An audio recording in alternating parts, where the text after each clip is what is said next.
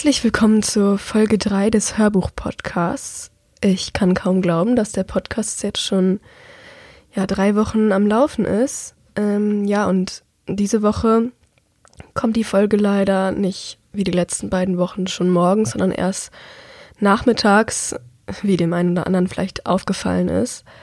Das hat einen ganz einfachen Grund. Und zwar ist jetzt ja Oktober und es wird immer herbstlicher und ja, mein Immunsystem, der King of the Kings der Immunsysteme hat sich halt gedacht, ja, wenn es jetzt kälter draußen ist, dann höre ich einfach mal auf zu funktionieren.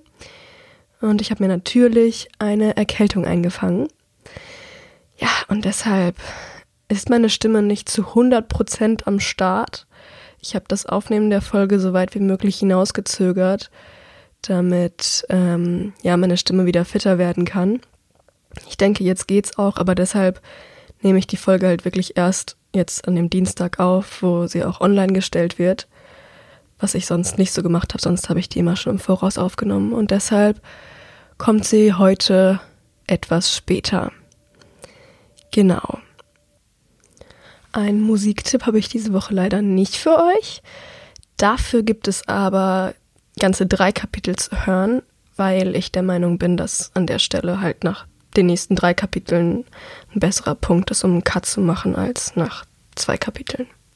Ja, und dann würde ich sagen, legen wir direkt mal los und ich starte mit dem Vorlesen. Bis gleich. Kapitel 5 Der Aufprall ist heftiger, als Andrea es erwartet hätte, wo Wasser doch eigentlich so weich und formbar ist. Mit enormer Kraft schlägt es gegen ihren Körper, drückt alle Luft aus ihrer Lunge und zieht sie dann in die wogende Dunkelheit des Flussbetts hinab. Es ist eiskalt. Sie rudert verzweifelt mit Armen und Beinen, versucht die Oberfläche zu erreichen, doch gegen die heftigen Strömungen kommt sie nicht an. Sie wird hin und her geworfen, treibt von oben nach unten, von links nach rechts. Jede Zelle ihres Körpers schreit nach Sauerstoff. Alles um sie herum wirkt verschwommen, als liege ein starker Nebel über den Bildern. Ein Stück über sich sieht sie kleine Lichter im Rhythmus des fließenden Wassers tanzen. All ihre Willenskraft liegt auf diesen Lichtern. Sie strampelt, rudert auf sie zu, durch die wogenden Massen hindurch, obwohl ihre Arme langsam schlapp werden und sie vor Atemnot beginnt, Wasser zu schlucken. Dann schließlich passiert das Wunder. Ihr Kopf durchstößt die Wasseroberfläche, sie hustet den halben Flussinhalt aus und saugt gierig Luft in sich hinein. Es ist der rettende Atemzug, der den Schwindel vertreibt, den immer lauter werdenden Piepton, der begonnen hat, ihre Ohren zu durchdringen. Sie ist zurück im Reich der Lebenden, zumindest für einen winzigen Augenblick. Dann wird sie erneut in die Tiefe gerissen. Diesmal zieht es sie noch weiter, noch kräftiger nach unten. Sie kann den Boden unter sich sehen. Aber so nah am Grund zu sein, das ist gut, denkt sie, überraschend rational. Trotz der starken Strömung schafft sie es für den Bruchteil einer Sekunde, ihre Füße auf einem der Felsen zu platzieren. Mit aller Kraft stößt sie sich von ihm ab. Ein zweites Mal hat sie es an die Oberfläche geschafft und dort hält sie sich, strampelnd und prustend. Andrea hat schon ein ganzes Stück im Wasser zurückgelegt, wie sie nun bemerkt. Der Berghang ist hier weniger felsig, flacher, grüner, und der Beginn des Waldes ist nicht mehr fern. Erste Bäume wachsen bereits um sie herum. Die Strömung reißt weniger an ihr, was ihren müden Armen und Beinen die Arbeit erleichtert. Trotzdem schwappt immer wieder ein Schwall Wasser über ihren Kopf, schneidet ihr die Atemluft für ein paar Sekunden ab. Eine Weile lang versucht sie den Rand zu erreichen, wieder festen Boden unter den Füßen zu spüren, doch noch ist der Fluss zu stark, als dass sie sich aus ihm befreien könnte. Bald schon nimmt er die erste Biegung in Angriff. Es geht so schnell, dass Andrea keine Zeit bleibt, auf die plötzliche Gefahr zu reagieren. Hilflos wird sie mitten hineingerissen. Ein Baumstamm ist hier über den Fluss gestürzt, bildet eine Barrikade über seine gesamte Breite, halb über, halb unter der Oberfläche, ein Teil seiner Wurzeln noch im Erdreich verankert. Mit dem Kopf voran knallt Andrea gegen seine Rinde und wird dann unter ihm hindurchgespült. Sie sieht Sterne vor ihren Augen tanzen. Blut strömt aus einer Wunde irgendwo an ihrer Stirn. Die genaue Lage kann sie nicht bestimmen, denn ihr gesamter Kopf explodiert vor Schmerz. Das Wasser um sie herum färbt sich dunkelrot. Kurz schafft sie es noch weiter zu strampeln, dann tauchen schwarze Flecken am Rande ihres Sichtfelds auf, die immer größer werden. Ihr Körper scheint seltsam schlaff. Sie verliert die Kontrolle über Arme und Beine, wird wieder hilflos herumgeschleudert und ihr Bewusstsein beginnt zu schwinden. Wenn sie doch nur den Rand erreichen könnte, sich ans rettende Ufer flüchten. Aber ihr fehlt die Kraft. Lange kann sie nicht mehr durchhalten, das weiß sie. Also bleibt nur eines zu tun. Sie dreht sich auf den Rücken in der Hoffnung, so nicht zu ersticken, wenn ihr die Kräfte endgültig ausgehen, und lässt sich treiben. Über sich sieht sie den Himmel, die Sonne, deren gnadenloses Brennen sie nicht länger spürt.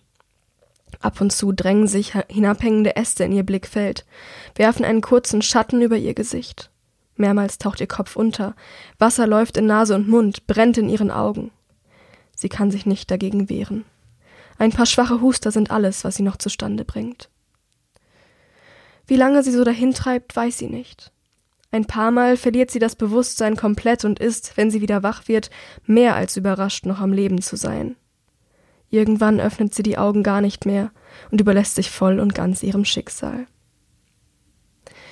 Bildet sich das bloß ein, oder ist das Wasser stiller geworden, friedlicher, die Strömung schwächer? Oder ist es einfach der näher rückende Tod, der ihre Wahrnehmung verlangsamt? Dann, ganz plötzlich, schließen sich starke Arme um sie, ziehen sie mit sich, heben sie aus dem dunklen Nass. Jetzt ist es also soweit, denkt Andrea. Jetzt hat mich einer gefunden und macht mich zu seinem Abendessen. Licht scheint durch ihre geschlossenen Lider, doch ihr fehlt der Wille und die Kraft, den Infizierten anzusehen. Keine Angst, meine Kleine, flüstert eine Stimme, die ihr entfernt bekannt vorkommt. Komisch, denkt sie. Ich wusste gar nicht, dass Wimpos sprechen können, schon gar nicht, dass sie so freundlich sind. Jetzt wird alles wieder gut. Ich bringe dich nach Hause, Drea. Drea. Der Name regt etwas in ihrer Erinnerung an, ganz tief verschüttet. Hat man sie so nicht einmal genannt vor langer Zeit? Bevor ihr Leben in tausend Splitter zerbrach? Mit Sicherheit kann sie es nicht sagen, da ist einfach zu viel Nebel in ihrem Kopf. Sie öffnet den Mund, um der Stimme zu antworten, bringt jedoch nur einen seltsamen, gurgelnden Laut heraus. Dann wird die Welt schwarz und sie ist umgeben von einem alles verschlingenden Nichts. Als sie wieder zu sich kommt, brennt die Sonne ungnädig auf sie hinab. Ihr Schädel brummt, ihr ganzer Körper fühlt sich wund an, und von ihren Handgelenken aus zieht sich ein stechender Schmerz über ihre Schultern bis in den Brustkorb hinein. Um sie herum reden Menschen aufgeregt durcheinander. Als sie die Augen öffnet, begreift sie, woher die seltsamen Schmerzen in ihrem o Oberkörper stammen. Man hat sie an einen Pfahl gefesselt, an den Handgelenken so aufgehängt, dass ihre Füße den Boden nicht mehr berühren. Das gesamte Gewicht ihres Körpers reißt an den schneidenden Fesseln und an ihren Armen, die nach der Tortur im Fluss bereits so schwach sind. Der Pfahl befindet sich auf einem Hügel aus Stein mitten auf einem sandigen Platz. Ihr gegenüber erkennt sie ein Hochhaus. Es muss das größte Gebäude sein, das Andrea in ihrem Leben je gesehen hat. Gebaut aus hellgrauem Stahlbeton, einige seiner glitzernden, schwarz getönten Fenster eingeschlagen, ragt es gute 60 Meter in den Himmel.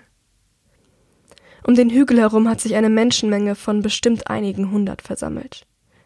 Sie alle starren Andrea an, zeigen auf sie, tuscheln miteinander. Niemand scheint auch nur im geringsten auf die Idee zu kommen, sie loszumachen. Wo bin ich hier nur gelandet, denkt sie.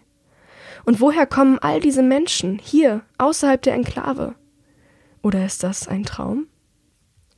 Bevor sie die Gelegenheit hat, irgendetwas zu tun, tritt ein Mann, schätzungsweise Ende zwanzig, neben sie auf den Hügel. Er ist groß und schmal gebaut, trotzdem muskulös, hat schwarze Haare, ein spitzes, blasses Gesicht und durchdringende blaue Augen. Mit abschätzigem Blick mustert er Andrea, bevor er sich an die Menge wendet. Folgt der kein Roter, ruft er mit überraschend hoher Stimme und alles verstummt. Er spricht Esperanto, wie Andrea es aus der Enklave kennt. Das wertet sie erst einmal als gutes Zeichen auch wenn sie seinem Auftreten sonst nichts Positives abgewinnen kann. Immerhin hat sie sich so fürs Erste keiner Sprachbarriere zu stellen. Eine harte Zeit liegt hinter uns. Unsere engsten Verbündeten haben wir an den Feind verloren, der uns schon so vieles genommen hat.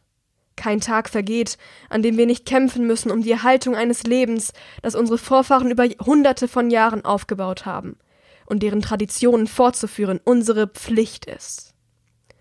Unsere Äcker bringen immer weniger Erträge, Viehhaltung ist kaum noch möglich, und immer wieder beraubt uns der Feind unserer Brüder und Schwestern. Aber noch sind wir hier, noch hat man uns nicht besiegt. Die letzten Worte schreit er hinaus, und die Menge antwortet mit einem Jubeln. Erst jetzt bemerkt Andrea die seltsame Kleidung, die hier getragen wird. Größtenteils besteht sie aus dunklen Stoffen, gefärbten Leinen oder schwerem abgenutzten Leder, geformt zu engen Hosen, klobigen Stiefeln und manchmal Jacken oder Mänteln. Sie entdeckt viele Schulterpolster und ausladende Fellkragen trotz des extrem heißen Wetters. Und ein Großteil der Kleider ist mit Nieten gespickt, die sich gegenseitig in der Länge übertreffen. Eine Frau nicht weit von Andrea trägt ein ledernes Halsband, dessen Metallspitzen bestimmt zehn Zentimeter messen und dicht nebeneinander in alle Himmelsrichtungen ragen. Manche Menschen tragen eine seltsame Bemalung im Gesicht, und fast alle sind mit Pfeil und Bogen oder Messern und Schwertern bewaffnet.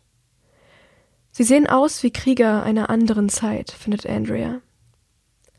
Dann nehmen die Jubelrufe ab und ihre Aufmerksamkeit wird wieder auf den Mann mit den schwarzen Haaren gelenkt.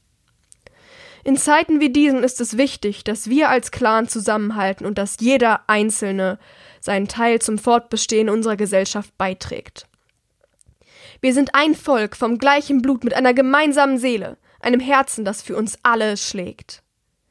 Erneutes Jubeln. Er wartet, bis es vorbei ist, dann schüttelt er langsam den Kopf.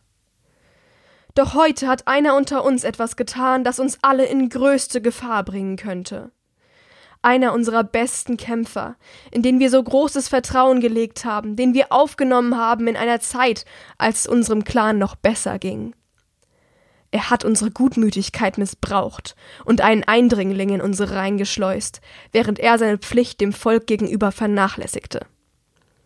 Es wird still, und alle Blicke richten sich auf Andrea. Erst da begreift sie, wer mit dem Eindringling gemeint ist. Sie öffnet den Mund, um sich zu verteidigen, doch der Mann spricht weiter, übertönt sie mit seiner kreischenden Stimme. Vielleicht hat er sich gedacht, sie könnte sich als nützlich für unser Überleben erweisen. Doch wahrscheinlicher ist, dass er aus egoistischen Gründen gehandelt hat. Denn seht sie euch nur an. Jetzt musterte Andrea wieder mit abwertendem Ausdruck, und wenn sie nicht gefesselt und geschwächt wäre, würde sie ihm dafür an die Gurgel springen. Eine halbe Portion, kaum mehr als ein Kind. Mager und ausgeblutet kommt sie hierher und erwartet von uns wieder hochgepäppelt zu werden. Als hätten wir nicht genug mit uns selber zu tun. Ein Teil der Anwesenden scheint ihm zuzustimmen, doch viele sind offenbar noch unsicher, was sie von den Anschuldigungen halten sollen. Skeptisch blicken sie zwischen Andrea und dem Mann hin und her. Unerlaubt hat sie unser Territorium betreten, und sie ist der Grund, warum eine unserer Patrouillen heute einen Mann gefehlt hat. Menschen wie sie gefährden unsere aller Sicherheit immer wieder aufs Neue. Darum frage ich euch, Volk der Kanrota. Wer ist dafür, dieses jämmerliche Wesen hier und jetzt hinzurichten und es von dem kleinen Rest Leben, der noch in ihm zu finden ist, zu befreien. Die Menschen beginnen wie wild durcheinander zu schreien, während Andrea einfach nur sprachlos ist. Einige scheinen begeistert von der Idee, sie zu töten, andere wiederum schütteln die Köpfe, rufen an gegen die Befürworter, schütteln ihre Fäuste. Dann schallt ein lauter, heller Ton über den Platz, und alles verstummt. Köpfe drehen sich. Da ist ein Mädchen, kaum älter als Andrea selbst. Sie hat durch die Zähne gepfiffen und kommt festen Schrittes auf den Hügel zu. Die übrigen Menschen treten zurück, bilden eine Gasse, um ihr den Weg frei zu machen, und verfolgen sie mit ehrfurchtsvollen Blicken. Sie ist nicht, was nach konventionellen Standards als schön bezeichnet würde. Dafür ist ihr Gesicht zu hart. Doch um sie herum pulsiert eine so intensive Atmosphäre, eine solche Ausdrucksstärke, dass Andrea den Blick nicht von ihr wenden kann. Wildes orangerotes Haar fällt fast bis zu ihrer Hüfte hinab. Teilweise zu dünnen Zöpfen geflochten, teilweise offen in leicht verfilzten, großen Wellen. Ihre grauen Augen, umrahmt von einem hellen Wimpernkranz, funkeln kühl. Das ganze Gesicht ist blass, aber übersät von Hunderten von Sommersprossen, die Augenbrauen dünn und hell, die Wangenknochen kantig. Eine Kriegsbemalung trägt sie nicht, Stattdessen zieht sich eine lange weißrosa Narbe von ihrem linken Ohr die Wange hinunter, bis kurz oberhalb ihres Mundwinkels. Nate, ruft sie, als sie den Hügel fast erreicht hat, und ihre Stimme schallt über den gesamten Platz. Wer hat dir die Erlaubnis hierfür gegeben? Obwohl sie sehr laut spricht, ist ihr Tonfall ruhig und beherrscht. Aber der Blick, mit dem sie den Mann, der eben noch gesprochen hat, fixiert, ist so kalt, so abschätzig, dass es Andrea regelrecht einen Schauer über den Rücken jagt. Auch alle anderen Leute auf dem Platz schweigen weiterhin ehrfürchtig. Nur Nate zeigt sich unbeeindruckt. Und wer hat dich schon wieder geschickt? Er verdreht die Augen. Alte Spielverderberin, ich bin Offizier, ich muss niemanden um Erlaubnis fragen. Oh doch. Die Augen des Mädchens verengen sich kaum merklich und alle Muskeln ihres Körpers scheinen gespannt. Du weißt genau, dass keine Hinrichtung und keine Verhaftung durchgeführt werden darf, bevor der Regent informiert wurde. Das hast du nicht getan, also lass das Mädchen frei, auf der Stelle. Jetzt schwingt eine klare Drohung in ihrem Tonfall mit. Nate seufzt resigniert und zuckt mit den Schultern. Ach, mach doch, was du willst. Ich weiß immerhin, was das Richtige für den Clan wäre. Andrea mustert ihre Retterin neugierig. Sie ist dankbar für ihr Erscheinen, denn viel hätte offenbar tatsächlich nicht gefehlt, und Nate hätte sie umgebracht. Ein zweites Mal ist sie dem Tod heute von der Schippe gesprungen, diesmal bevor sie überhaupt verstand, was mit ihr geschah. Gleichzeitig fasziniert sie ihre Erscheinung, so entschlossen und stark. Halt einfach den Mund, zischt das Mädchen. Du hast ja keine Ahnung. Schlimm genug, dass du einen unserer Krieger ohne Erlaubnis ins Gefängnis gebracht hast. Jetzt auch noch eine Unschuldige zu töten, ist selbst für deine Verhältnisse armselig. Er hat meinen Befehl nicht befolgt.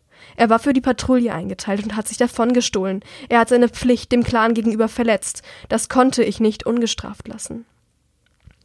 Dazu war er nur gezwungen, weil du ihn für eine Schicht eingeteilt hast, von der du ganz genau wusstest, dass er sie nicht würde wahrnehmen können. Er spricht seit Jahren von diesem Tag. Ich weiß ganz genau, dass du das extra gemacht hast, und das wird Konsequenzen haben. Damit scheint die Diskussion, von der Andrea nur die Hälfte wirklich verstanden hat, für das Mädchen beendet. Nate erwidert zwar noch erhitzt, Darum geht es doch gar nicht. Er hat mir nicht gehorcht, als er zu gehorchen hatte, das ist, was zählt. Doch sie geht gar nicht darauf ein. Kopfschüttelnd klettert sie den Hügel hinauf und bleibt vor Andrea stehen. Fluchend spuckt Nate mehrmals auf den Boden, scheint dann aber zu erkennen, dass er keine Reaktion mehr bekommen wird und stampft wütend davon. Die Menge weicht zurück, als er sich seinen Weg durch sie hindurch sucht. Das rothaarige Mädchen zieht jetzt ein langes, blitzendes Schwert aus ihrem Ledergürtel und holt ohne weitere Umschweife zum Schlag aus. Einen Augenblick lang fürchtet Andrea, sie hätte doch noch ihre Meinung geändert und wolle sie töten.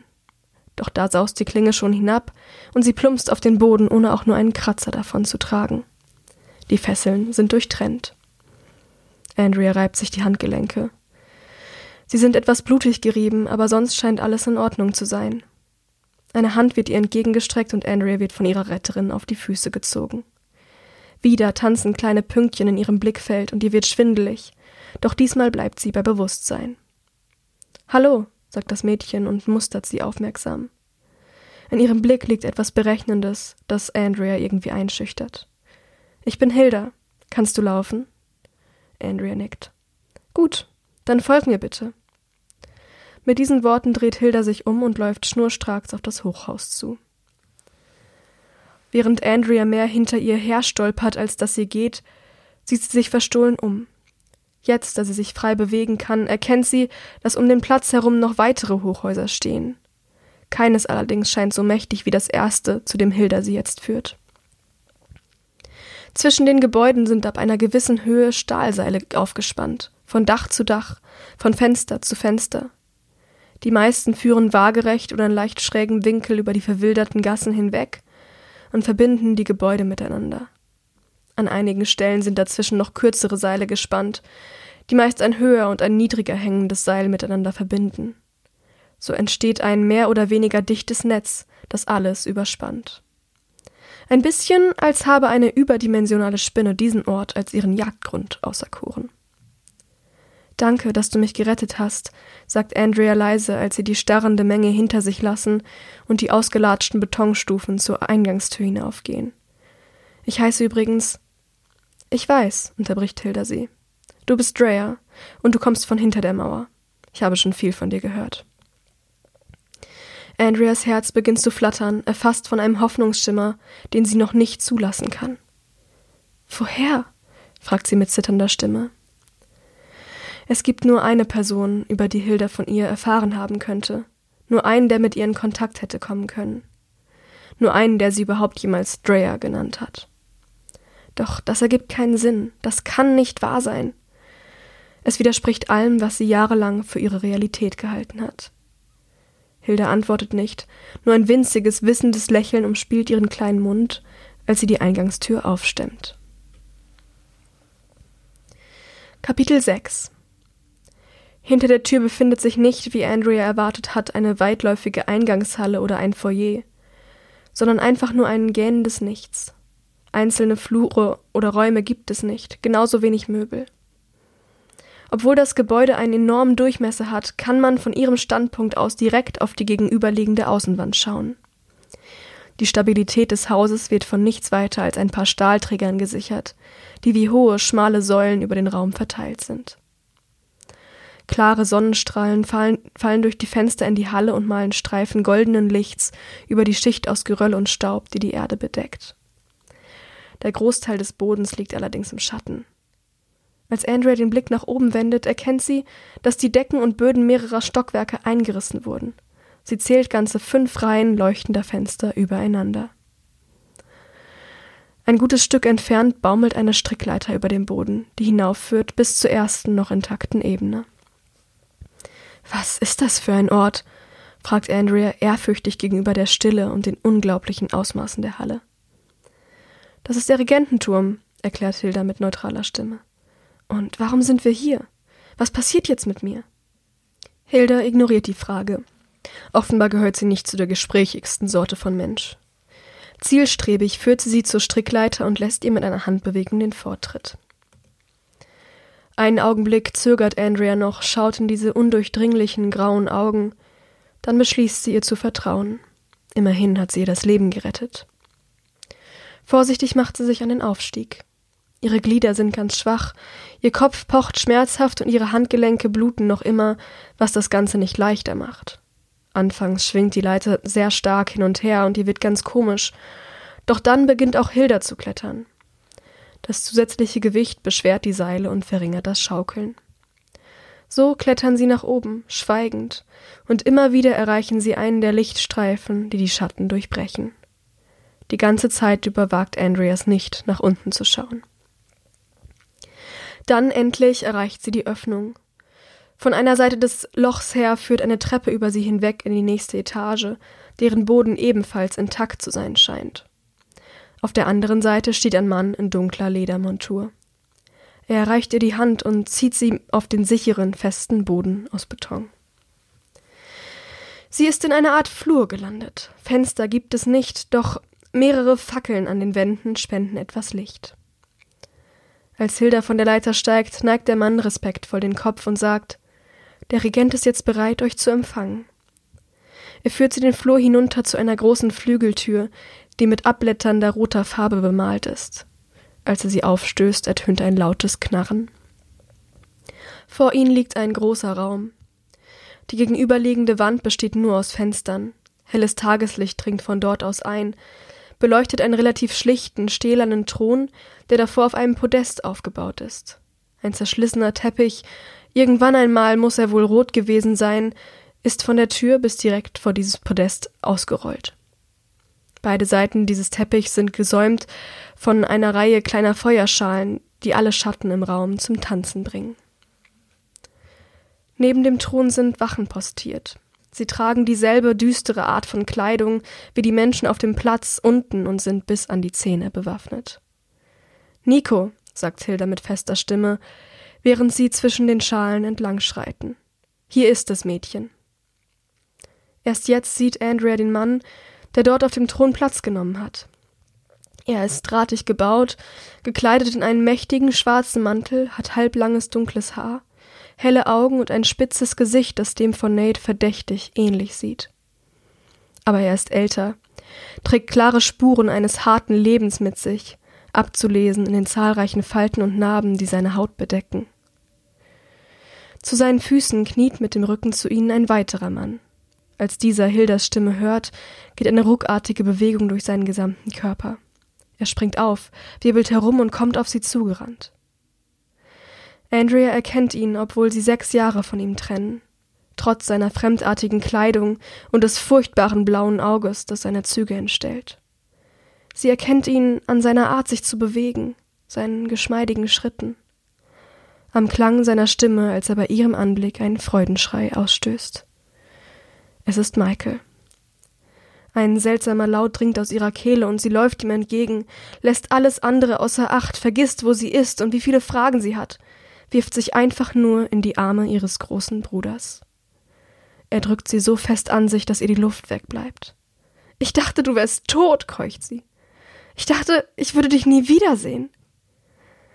Michael antwortet nicht, sondern hebt sie von ihren Füßen und dreht sich mehrmals im Kreis, wirbelt sie herum, wie er es früher immer gemacht hat. Dann sagt er Alles Gute zum Geburtstag, Drea. So viel Glück wie in diesem Augenblick hat Andrea seit Jahren nicht verspürt. Wie ist es möglich? fragt sie immer wieder. Doch er hält sie nur fest und murmelt Ich bin so froh, dass du hier bist. Eine Weile lässt man den beiden ihre Wiedersehensfreude, dann ertönt ein lautes Räuspern von der anderen Seite des Raumes und Michael lässt sie wieder herunter.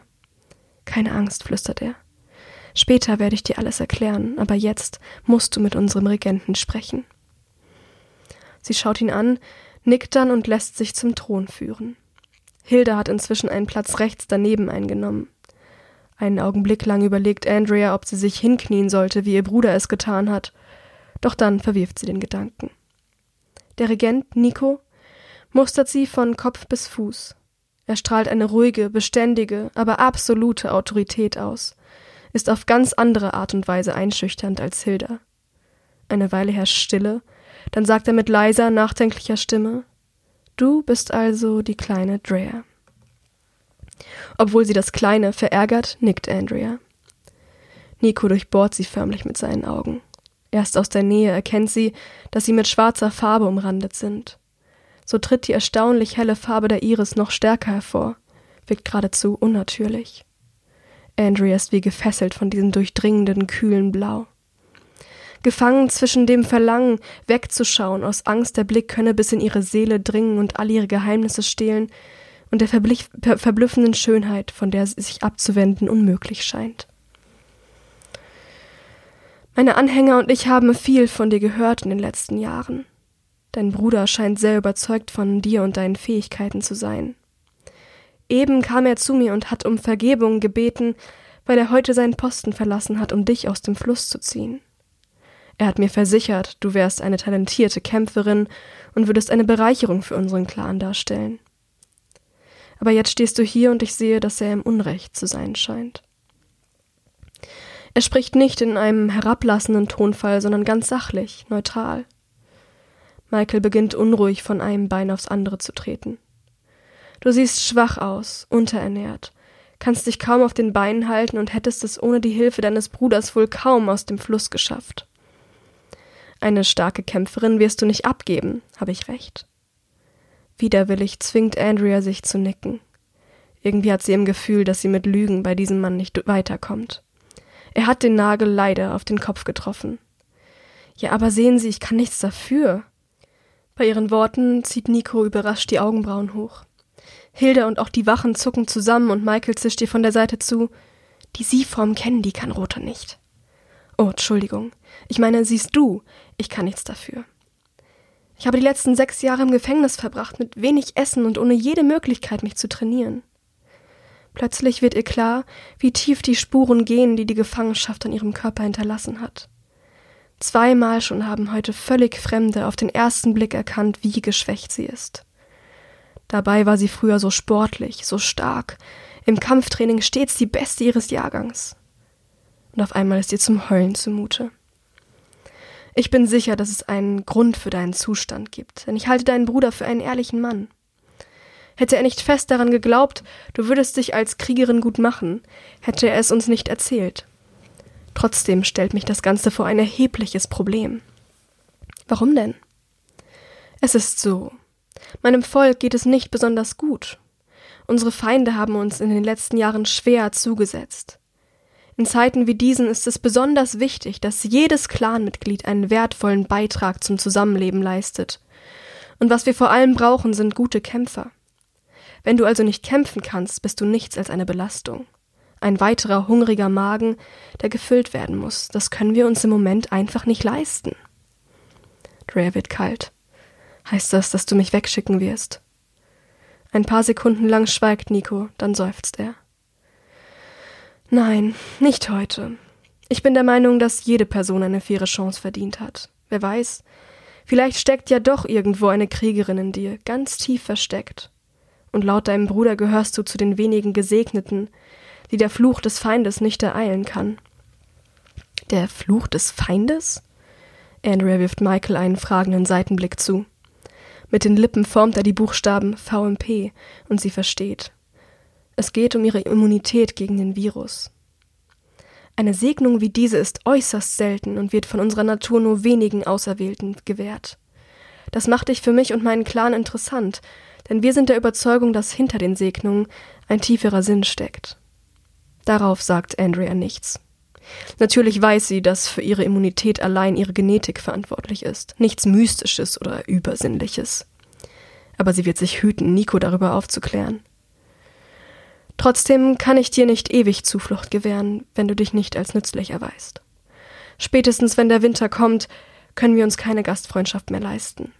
Du hast drei Monate Zeit, wieder zu Kräften zu kommen und hart zu trainieren. Und du musst es allein schaffen. Keiner meiner Trainer hat die Zeit, sich mit dir zu belasten. Sollte ich nach Ablauf dieser Frist immer noch der Meinung sein, du seist zu schwach, werde ich dich von unserem Land verbannen. Wow, denkt Andrea. Eine Verbannung. Das ist ja mal was ganz Neues. Michael räuspert sich. Verzeihung, mein Regent, aber meinst du nicht, drei Monate sind ein wenig kurz, um so viel verpasste Kampferfahrung nachzuholen? Nachdenklich betrachtet Nico ihn. Ja, das sind sie. Aber die kalte Jahreszeit wird kommen und mit ihr der Hunger und die Gefahr. Mehr kann ich euch nicht geben. Kapitel 7 Michael bewohnt ein Apartment aus zwei Räumen in einem der anderen Türme, eingerichtet mit einfachen, aus Holz und Metallteilen zusammengezimmerten Möbeln. Wie Andrea jetzt weiß, sind nur drei der Gebäude zum Wohnen bestimmt, der Rest wird für Viehhaltung und ähnliches genutzt. Auch in Michaels Hochhaus sind die ersten Etagen eingerissen und man kann die oberen Stockwerke nur über eine Strickleiter erreichen. Anscheinend ist es eine Schutzmaßnahme gegen die Wimpos. Die sind zwar sehr stark, aber nicht klug genug, um eine Hauswand hochzuklettern. Bei einem Angriff kann man die Strickleiter einfach hochziehen und sich so vor ihnen schützen. Auf dem Weg in seine Wohnung kann Andrea ihre Erschöpfung zumindest für eine kurze Zeit unterdrücken und löchelt Michael mit tausenden von Fragen, die er so schnell gar nicht beantworten kann. Und als sie ankommen, besteht er darauf, zuallererst die Wunde an ihrer Stirn zu reinigen. Sie ist nicht so tief wie erwartet. Wahrscheinlich hat sie viel weniger Blut verloren, als es ihr im Wasser erschienen ist. Dann endlich ist es Zeit für die Wahrheit. Er hat Glück gehabt, erklärt Michael. Verhaftet wurde er, wie, die, wie Sie beide wissen, kurz vor seinem 18. Geburtstag als er die Ausbildung zum Wächter schon fast abgeschlossen hatte. Seine Zeit im Gefängnis war so kurz, dass er nicht wie Andrea mager und zerbrechlich in die Wildnis geschickt wurde, sondern als starker junger Mann im Kämpfen bestens ausgebildet. Man stieß ihn den Wasserfall hinunter und um ein Haar wäre er ertrunken. Doch nach einem langen Kampf mit den Fluten gelang es ihm, sich an einen treibenden Ast zu klammern. Er versuchte das Ufer zu erreichen, aber die Strömung war zu stark. So trieb er dahin, bis der Fluss schließlich breiter und flacher wurde und in eine Art See mündete. Das war seine Chance, dem Wasser zu entkommen, und er ergriff sie. Es war fast Abend, und er irrte durch den Wald, wissend bald einen Unterschlupf finden zu müssen, wenn er nicht gefressen werden wollte. Da kam ihm eine Gruppe Menschen entgegen, die er zunächst für Wimpus hielt. Er flüchtete auf einen Baum, hörte sie aber leise reden. Er konnte seinen Ohren kaum trauen. Wimpos sind bekanntlich nicht in der Lage zu sprechen. Hatte er gerade etwa wirklich lebendige, gesunde Menschen vor sich? Er wagte es, sie anzusprechen. Sofort bedrohten sie ihn mit ihren Waffen und nahmen ihn gefangen, führten ihn zu Nico, der damals schon Regent war. Nico erkannte schnell, dass Michael sich als nützlich erweisen könnte. Nachdem er mehrere Wimpus erlegt hatte, nahm man ihn in den Clan auf. Außerdem wurde bekannt, dass Michael immun gegen das VMP-Virus ist, das hier draußen bekanntlich als Fluch angesehen wird. Eine Immunität wird, wie Nico bereits erwähnt hat, als Segnung betrachtet, die nur wenigen Auserwählten zuteil wird. Angeblich tauchen Immune hier draußen nur alle paar Generationen auf, weshalb sie mit besonderer Ehrfurcht behandelt werden. Den Clan der Kanrota gibt es seit über 200 Jahren, erklärt Michael. Er besteht aus jenen, die den Krieg überlebt haben und den scharfen Zähnen der Wimpus entgangen sind. Zu dieser Zeit bildeten sich viele solcher Clans. Sie besiedelten die Ruinen, die vom ehemaligen Reich der Menschen noch übrig geblieben waren. Viele von ihnen fielen innerhalb der nächsten Jahrzehnte den Wimpern oder VMP zum Opfer, und die Bereiche, die sie nicht bewohnten, wurden langsam von der Natur zurückgeholt. Ein mächtiger Wald breitete sich aus, dort, wo sich einst riesige Städte über hunderte von Kilometern erstreckten. Heute gibt es nur noch wenige Clans in diesem Wald. Der Clan der Kanrota gehört zu den letzten, die den widrigen Lebensumständen trotzen. Aber warum weiß man in der Enklave nicht, dass hier draußen so viele Menschen leben? unterbricht Andrea seine Erzählung. Nachdenklich blickt Michael in die Tiefe. Sie sitzen auf der Fensterbank seines Schlafzimmers. Eine Scheibe gibt es nicht, dafür aber einen Vorhang aus weißem Stoff. Von hier aus hat man einen guten Ausblick auf das flache Dach einer Fabrikhalle, die sich in der Schlucht zwischen diesem und einem weiteren Hochhaus befindet. Weiter in der Ferne erkennt sie einen Ausschnitt eines Stacheldrahtzauns. Er scheint sich einmal um das gesamte Lager zu ziehen. Riesige Laubbäume recken ihre Zweige über den Zaun und erstrecken sich dahinter schier ins Unendliche. Alles ist getaucht in das dunkelblaue Licht der herabdämmernden Sommernacht. Ein schmales, festgespanntes Stahlseil führt vom oberen Rand des Schlafzimmers aus in schrägem Winkel bis genau in die Mitte des Fabrikdachs, wo es fest verankert ist. Aus jeder Etage des Hauses läuft mindestens ein Seil auf diesen Punkt zu, und dazwischen sind weitere Querverbindungen gespannt. Sie sind Teil des riesigen Netzes, das Andrea bereits auf dem Platz vor dem Regententurm aufgefallen ist. Von hier aus kann sie erkennen, dass es offenbar zur Fortbewegung genutzt wird. Menschen klettern in schwindelerregender Höhe von einem Gebäude zum anderen und zwischen den Etagen umher, huschen die Seile mit einer Leichtigkeit entlang, die von einem phänomenalen Gleichgewichtssinn und fehlender Angst vor dem Sturz zeugt. Ich weiß nicht genau, sagt Michael leise. Damals hat man sich wohl einfach zu schnell verbarrikadiert, um mitzubekommen, dass es auch noch woanders auf der Welt Überlebende gab. Und inzwischen haben wir uns zu lange hinter unseren Mauern versteckt. Niemandem kommt mehr in den Sinn, dass es auch noch etwas anderes hier draußen geben könnte. Schließlich haben wir beide auch nicht daran geglaubt, bis wir es mit eigenen Augen gesehen haben. Hm, macht Andrea nur halb überzeugt. Aber was ist mit den Menschen hier? Sie wissen doch bestimmt, dass es die Enklave gibt, oder nicht? Warum haben Sie nie versucht, Kontakt mit uns aufzunehmen? Manche haben es versucht. Aber sie sind alle erschossen worden. Du weißt doch, dass die Wächter auf alles schießen, was sich nur in irgendeiner Weise da draußen bewegt. Deshalb fürchtet man die Enklave. Niemand geht jemals dorthin. Und woher hast du gewusst, wann und wo du mich finden kannst? Und warum hast du mich dann wieder allein gelassen? Aufmerksam betrachtet sie Michaels Gesicht. Es hat sich kaum verändert, ist immer noch jung und voller Leben, mit olivfarbener Haut und Teddybäraugen, wie sie es in Erinnerung hat.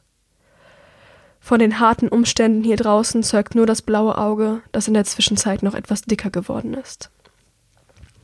Weißt du, die Menschen hier sind vielleicht etwas rückständiger als in der Enklave, aber auch sie haben eine ganz normale Zeitrechnung in zwölf Monaten von Januar bis Dezember. Du glaubst doch nicht wirklich, dass ich deinen Geburtstag vergessen würde? Und dass du auch verbannt werden würdest, sobald du 18 bist, war ziemlich klar, so ungerecht wie mein Prozess war. Seine Stimme klingt fast belustigt, doch sie sieht einen Anflug von Wut in seinen Augen aufblitzen. Vor Jahren habe ich schon darum gebeten, an diesem Tag vom Dienst befreit zu werden. Nico war zwar skeptisch, was dich angeht, hatte aber eigentlich nichts dagegen einzuwenden, dich wenigstens anzusehen. Das Problem war nur, dass Nate mich nicht ausstehen kann. Heute Morgen, als ich mich auf den Weg zum Fluss machen wollte, kam er an und hat mir einen Wachdienst aufgedrückt. Ich habe versucht, mit ihm zu diskutieren, aber es hatte keinen Zweck. Also blieb mir nichts anderes übrig, als ungehorsam zu sein. Ich habe mich in einem stillen Moment davongestohlen und bin zum See gelaufen, an dem ich selbst damals angespült wurde.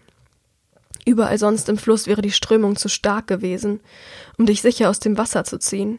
Am Ende wärst du an mir vorbeigetrieben, und ich hätte dich nicht mehr einholen können. Ich habe einfach darauf gesetzt, dass du es bis dorthin schaffst. Stundenlang musste ich warten. Ich habe schon fast die Hoffnung aufgegeben, dass du noch kommst, habe gebetet, dass man dich vielleicht doch noch freigesprochen hat. Doch plötzlich warst du da im Wasser, hast ausgesehen wie tot und ich bin zu dir, hab dich rausgezogen und gesehen, dass du noch geatmet hast. So schnell ich konnte, bin ich mit dir auf dem Arm zurück ins Camp gelaufen, um dich zu Nico zu bringen. Aber Nate hat schon am Tor auf mich gewartet. Mehrere Wachen waren bei ihm und haben dich aus meinen Armen gerissen. Ich habe versucht, dich zu verteidigen, aber sie haben auf mich eingeschlagen und mir Fesseln angelegt, mich ins Gefängnis gebracht.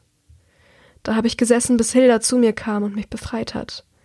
Und dann bin ich zu Nico gegangen, um ihn um Vergebung zu bitten, weil ich einen Befehl missachtet hatte. Dann bist du hereingekommen und na ja, du weißt ja, wie es weitergegangen ist. Eine Weile blicken die Geschwister einander schweigend an, immer noch ungläubig darüber, sich wiedergefunden zu haben. Weißt du, er wollte mich umbringen, sagt Andrea leise. Nate hat eine riesige Rede geschwungen, warum es nötig sei, mich hinzurichten. Diese miese Ratte. Vor Wut zerknüllt Michael den schwarzen Stoff seines Oberteils zwischen seinen Fingern. Wenn er dir nur noch einmal zu nahe kommt, nur ein einziges Mal, dann. Er lässt den Satz in der Luft hängen und Andrea ist ganz froh darüber, nicht genau zu erfahren, was Michael im Einzelnen mit Nate, mit Nate anstellen möchte.